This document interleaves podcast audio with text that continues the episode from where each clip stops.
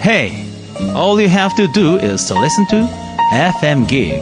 Oh, go ahead and make my day.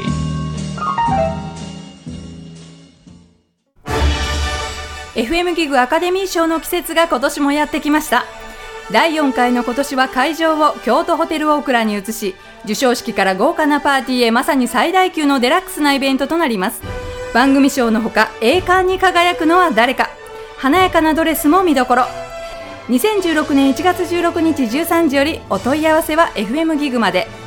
お気に入りのパーソナリティと一緒にスペシャルな一日を過ごしましょう。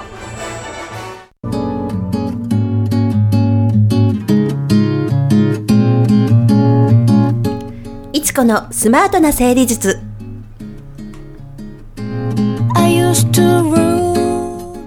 この番組はちょっとした収納や毎日の工夫でスマートなライフスタイルを送れるヒントをお伝えする30分番組です。ぜひ皆さん聞いてくださいね。Enjoy your smart organizing by SmartWorks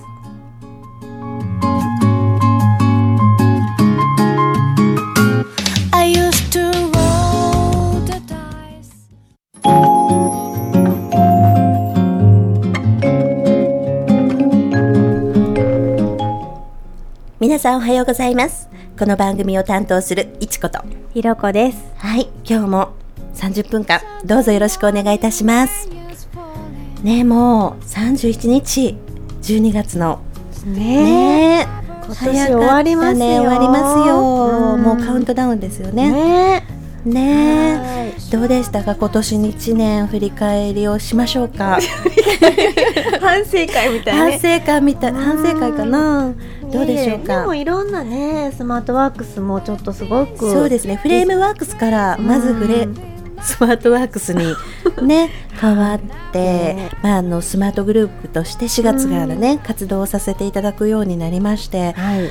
あのまあ、いろんなねあの、去年から温めてきたお仕事が、うん。まあ、あの形になった1年だったなという年だったなと私は思いますね。はい。去年の秋ぐらいから、うん。ね、前回お伝えした日清の家具のデザイン監修が始まり、はい。それが商品化されたのも今年でしたし、うん。まああのね、スマートグループうん。も、まあ、お話が出てあの実現したのが、ね、今年でしたし。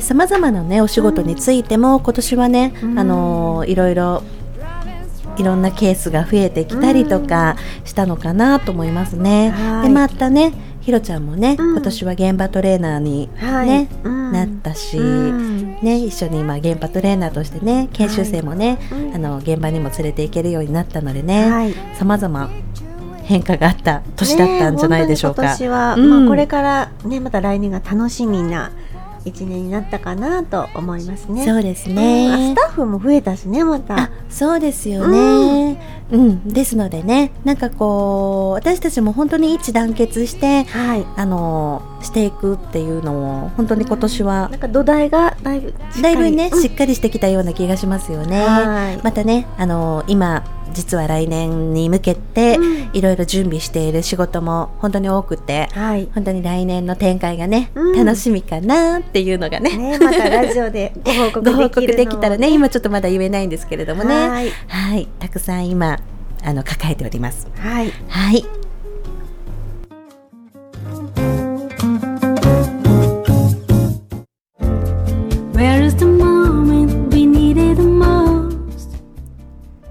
FM ギグ、いちのスマートな整理術。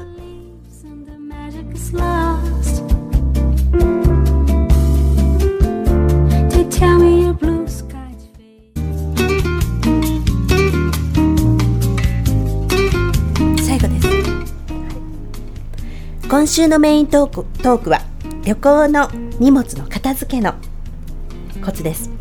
はい。まあ、冬休みにね、入って、このお正月前でね。旅行に行かれる方とか、うん。里帰りされる方とかね、はい。たくさんだと思うんですけれどうも、ん。はい。どうですか？ひろちゃんはあのこれがパッキング我が家はこんなことをしてますというのはありますか？うちは、うん。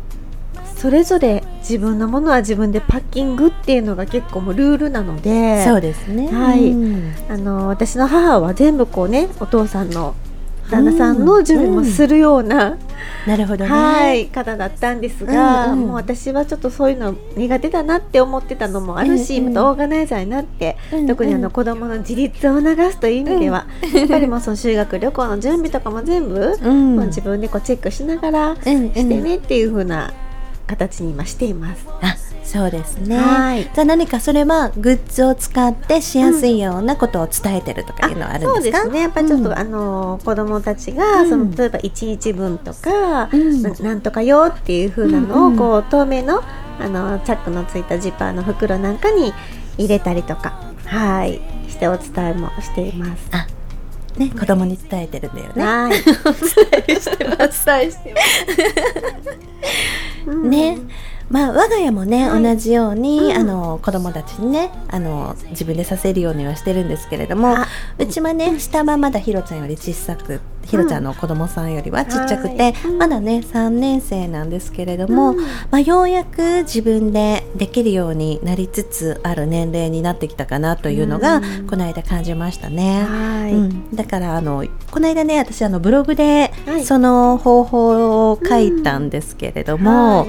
まあ、あの幼稚園の時とかからそれは習慣づけていけばいいと思うんですけれども、まあ、例えば一つの方法は、うん。まあ、あの IKEA とかね大きなジップロックがあるんですよね、ちょっとあのそんな食べ物を入れるジップロックじゃなく、うん。あの着式のバッグじゃなく、はい。ちょっと可愛めな柄のものとか、まあ、うんうん。100円ショップとかにもねあると思うんですけれども、はい。まあ、そういうものに、うん。あの幼稚園の時は本当に絵を描いてマジックでうん。例えば寝る時だよ朝これ着てね、うんお風呂に行く時はこれ持って行ってねっていうのを一緒に、うん。あの私が手動であの準備をして、はい。じゃあ子供がね、うん。あのそのキャンプとかうん。旅行に行った時にパッと出せて、うん。うん、あのすぐに準備もできるのでもたもたせずっていうところで、うん。またそこで先生に褒められたりとかしてね自信がつくというのをずっとやってきたんですね。でそうするとやっぱり小学校になったら自分でできることがまたさらに増えてくるので、うん。その方法で準備できるようにねなってくる。うん。そのやっぱ透明度の高いものを使うというのはポイントかもね。そうだね、うん。あのまだ小さいうちはね、はい。うん、でもあの中学生ぐらいになると、ううんちは、まあ、女子なので、うん。まだあのだいぶねできることも多いかもしれないんですけれども、はい。まあ、あの透明のものを使わずにうん。大人が使う、私が使ってるのは、うん。無印とかの,、はい。あの旅行用の,、うん。あの着式の折りたたみ収納のポーチがあるんですね。メッシュになってるやつメッシュになってるやつ、ですかはい。うんうん、でそれに私もいろいろ旅行の時は巾着を使ったり、うん。そのメッシュのものを使ったりしていろいろ仕分けをしてるんですけれども、はい。もう中学生になるとうん。娘もその方法で自分のやりたいカテゴリーに合わせて、ううんんあのーパッキングするようになりましたなね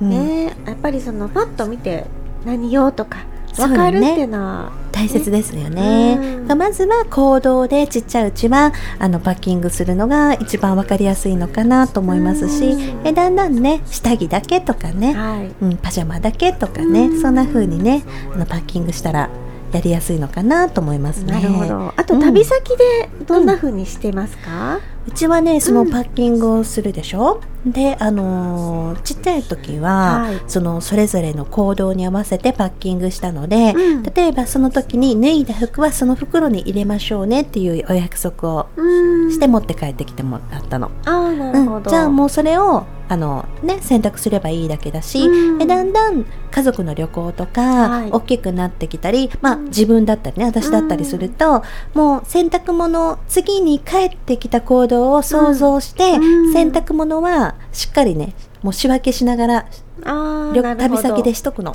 じゃあ帰ってきた時にね、うん。本当に楽なので、うん。ひろちゃんはどうですか？何かありますか？ルール。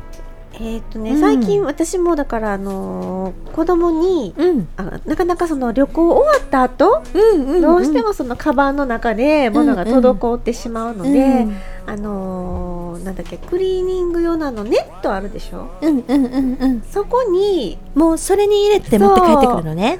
靴下とかそのうんなんか片っぽなくなりそうなものとかもそれに入れてって言って、うん。まあ、そのまま洗濯機入れてくれたらいいからっていう、うんまあ、ちょっとそれこそね先の行動を考えてね。うん見越うん。して言うようになってから最近ちょっとマシかな。ああそうだよね、うん。あのお客様のお宅に行ってよくあるのは、はい。あの実家に帰ってたんですよ、うん。旅行に行ってたんですよと言って、うん。大きなボストンバッグにうん。さまざまな小物がまだねあのに何ヶ月前かに旅行行ったんだろうなっていうね、はい。小物が置かれた状態の袋がたくさんあるっていうのが多いですよね。なるほどうねん。見ますよね。ね。うん。やっぱりだからあの旅行に帰ったらまず全部出すというのをどんなに疲れてても次の日でもうん。一回ねやってみるとはい。もう床に散らばってたらねうん。直していかなきゃそしょうがないのでね やってみてもらいたいなと思うんですけれどもね。うんなんかそれをするようになって本当にあの子供たちもねその習慣がついてるのかはい。旅行帰ってきたら全部出すんですようちは。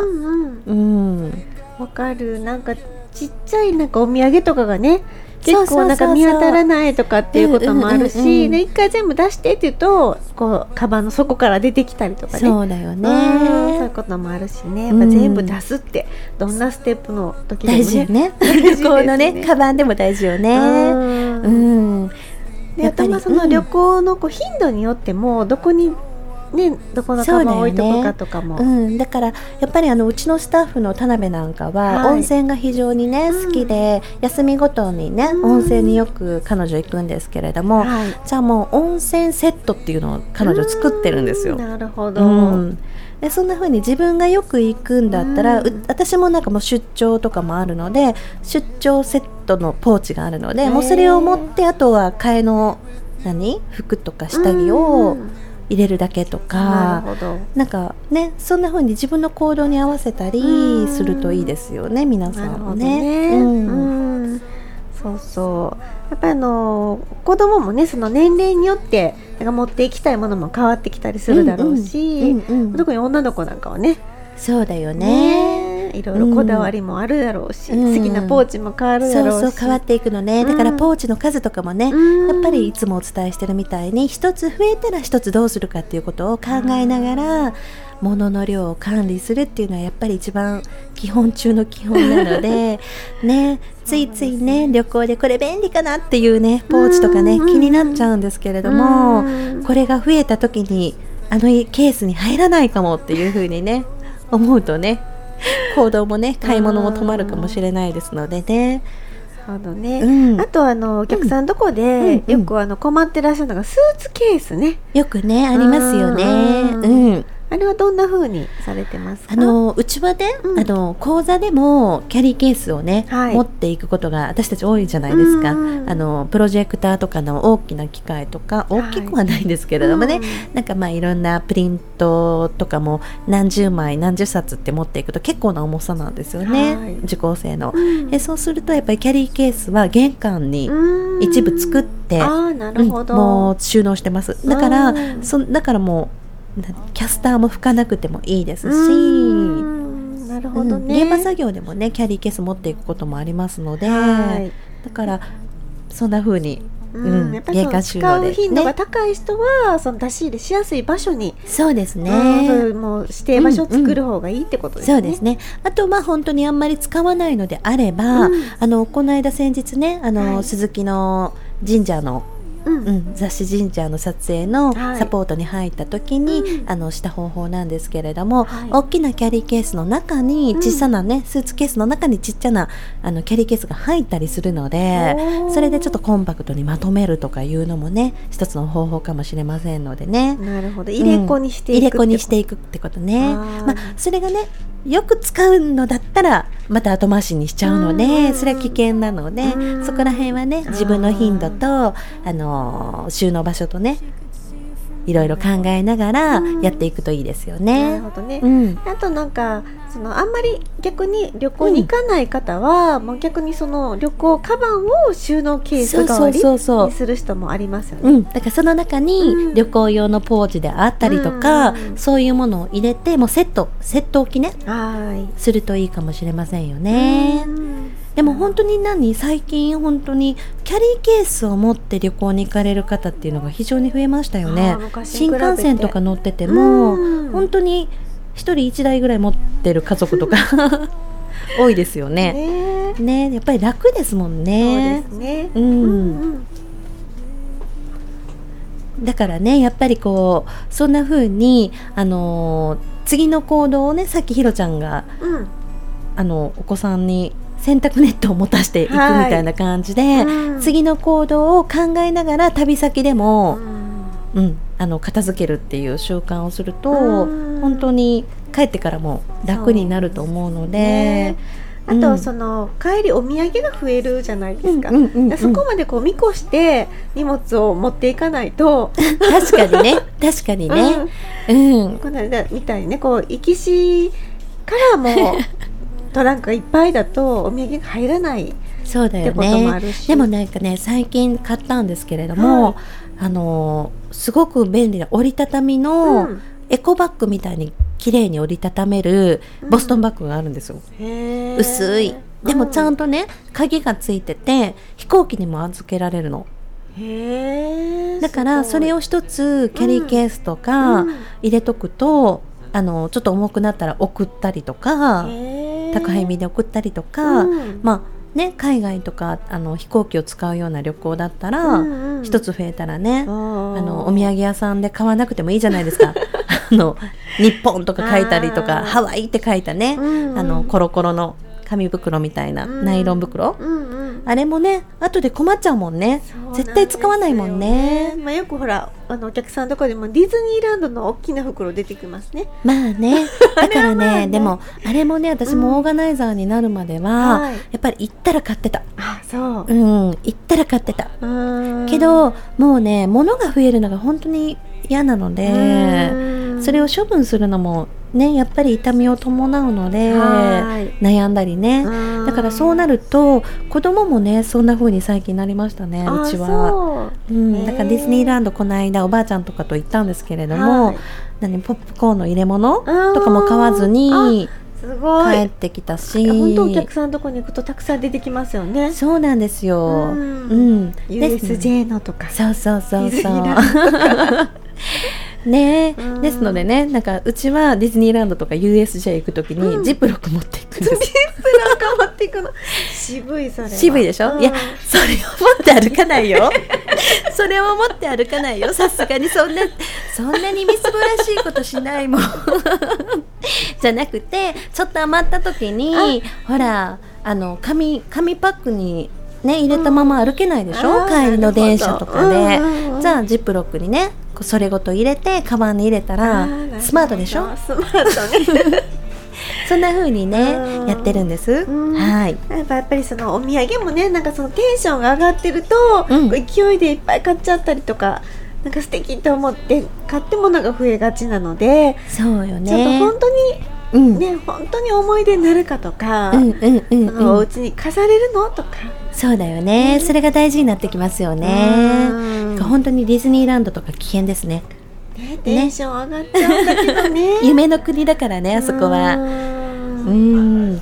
ですのであのぜひね皆さんも、はい。あのその先にねのことを考えながらうん。旅先でも片付けのルールを作ったり、はい。またお土産のね買い方もねうん。あの片付けに必ずつながっていくとこなので、はい。まあ、あのそれを考えていただきたいなと思いますね。うん。あの講座でもねあの買い物のルールとか、はい。維持の方法とかね、うん。いろいろお伝えしているんですけれども、はい。やっぱりそれもすべてその先に見えるものを意識しながら、常日頃ね行動するというのが大事になってきますので、なるほど。はい。ですので、パッキングをするときは、旅先でどんな風に使うかなってまず考えていただいて、旅先ではお家に帰って、どんな風にパッキングしたら片付けやすいかって考えて、うんうん。家の中ではどんな風にすると旅行の用意がしやすいかっていうことをね、しっかり考えていただくことが、はい。まあ、ね、時短にもつながるし、うん効率化にもつながるのかなと思いますね。そうですよね、はいなんか旅行に行くたびにブルーにならなくていい仕組みってことですね、そうですね。うんだって旅行に行ったら片付けなきゃいけないと思ったらね、行きたくなくなるもんね。本当にね、うん。うんうんですので、そんな風にね、皆さんもいろんな工夫をしながら、あの、過ごしていただきたいなと思います。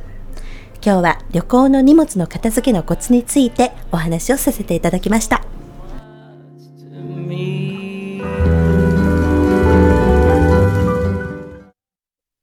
FM Geek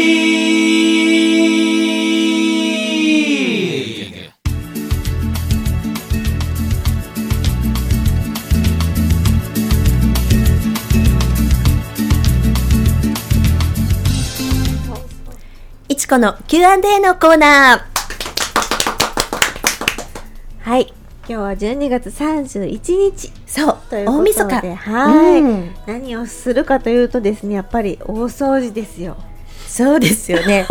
大掃除せずにここにいる。私たち。私たち。はい。でもね、私たちは実は大掃除、私たちのあの同じ同業の人とか、うん。みんな大掃除しないんですよ。ね。えなぜかというと、ねなぜかというと忘年会とかしてるんですよね私たち。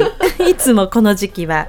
というのは、あのやっぱり家の片付けがしっかりできていると片付けというのは大掃除に掃除につながりますので、うん。大掃除なくしても家がうん。ね、あのー何？片付いてるというか掃除ができてるというはい。状態になりますのでう、んうん。うん。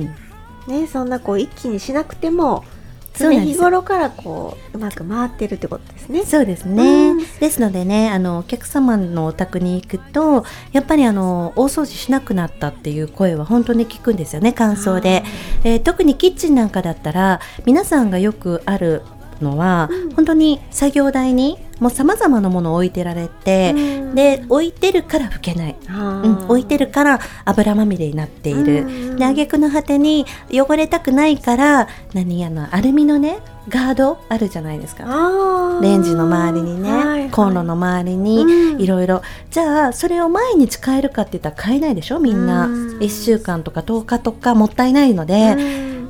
ある程度ね汚くなってから処分しようとか思うので、うん。じゃあそれがまたまた汚くなってて、うん。その下がまたベタベタになってたりとかするので、はい。作業に行くとまずそのあたりは全部ねうん。私たちなくしますよね。はい。うん、でもう常日頃、うん。あの作業キッチンのお料理とかが終わったら、全部一気にね拭けるような仕組みに持っていくので、うん。まあ、大概キッチンの作業をした方とかは、はい。うん、大掃除されてないと思います。ねえね、はい。やっぱりその土台を作って仕組みを作っておくと、もうその頑張らなくていいってことですよね。そうですね。うんまあそうは言うものの、はいまだ仕組みができてない方は、うんまあしないとね。ね、今日頑張ってられると思うんですけれども、あとまああのよく感じるのは皆さん洗剤とかお掃除グッズをたくさん持ってられる。はい。うん。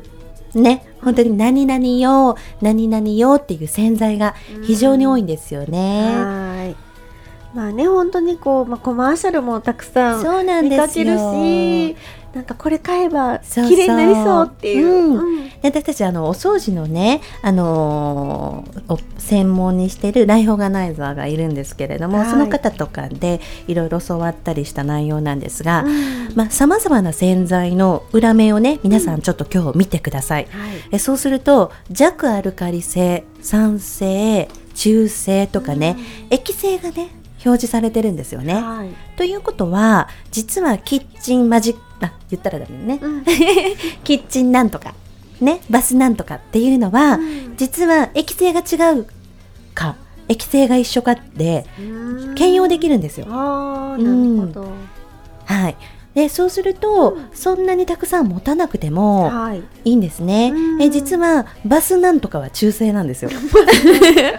でキッチンなんとかはね弱アルカリ性なんですよ。じゃあ弱アルカリ性は油を落とすので、うん。あのーうちはまあのバスバスかバスよ浴室のお掃除はやっぱりこう体の脂質っていうの、で取れなくなったりするので、はい。まあ、それこそさっきのキッチンと同じように、うん。毎日ささっと洗っとけば、うん。そんなにこべりついた汚れてないでしょ、はい。で時々したいのはそういう取れない汚れは、うん。キッチンなんとかがいいんですって。なるほど。そう科学の力らしいですよ掃除は、ね。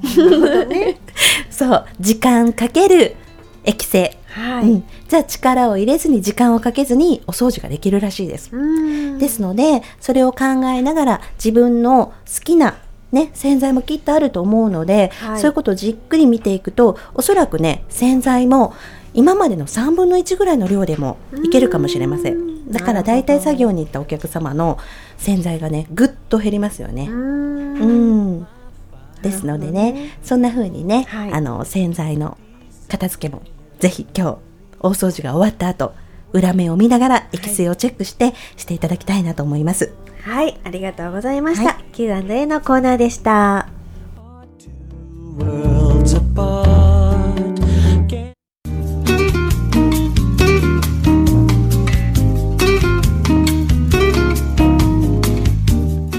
FM ギグ、いちこのスマートな整理術。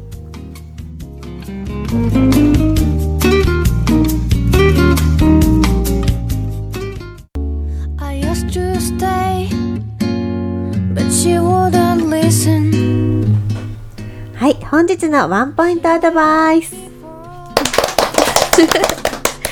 はい。えーでは、今日は31日ということですので、明日、年賀状がね、皆さん届くと思います。年賀状の整理についてね、ワンポイントしたいと思います。はい。あの、お客様のね、お宅に行っても、結構年賀状皆さんね、輪ゴムにはめて、はいもうこれね、整理できないんですよっていう風にね、皆さんおっしゃるんですけれども、はあのどうでしょう？整理必要ですか？まい。ず、ね、まあ、何のためにまた残すのかっていううんね、うんことですよね。そうですね、うん。ですのでファイリングとかねいろいろあの年賀状用のファイリングもいろいろ出てると思うんですけれどもはい。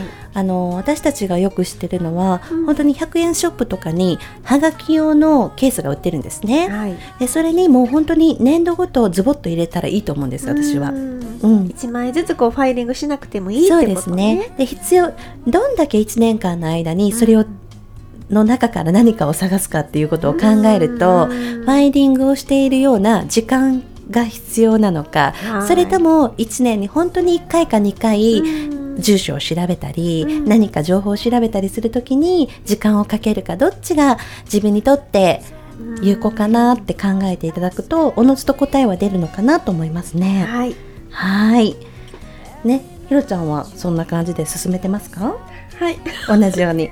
はい。あの、私ももう、あまり、もう2年ぐらいだけ残すようにしています。ね、はいでそんな風にね、あの明日からの年賀状の整理していただきたいと思います。本日のワンポイントアドバイスのコーナーでした。Just give me one more chance to make The radio you are listening to is FM Gig. Okie dokie.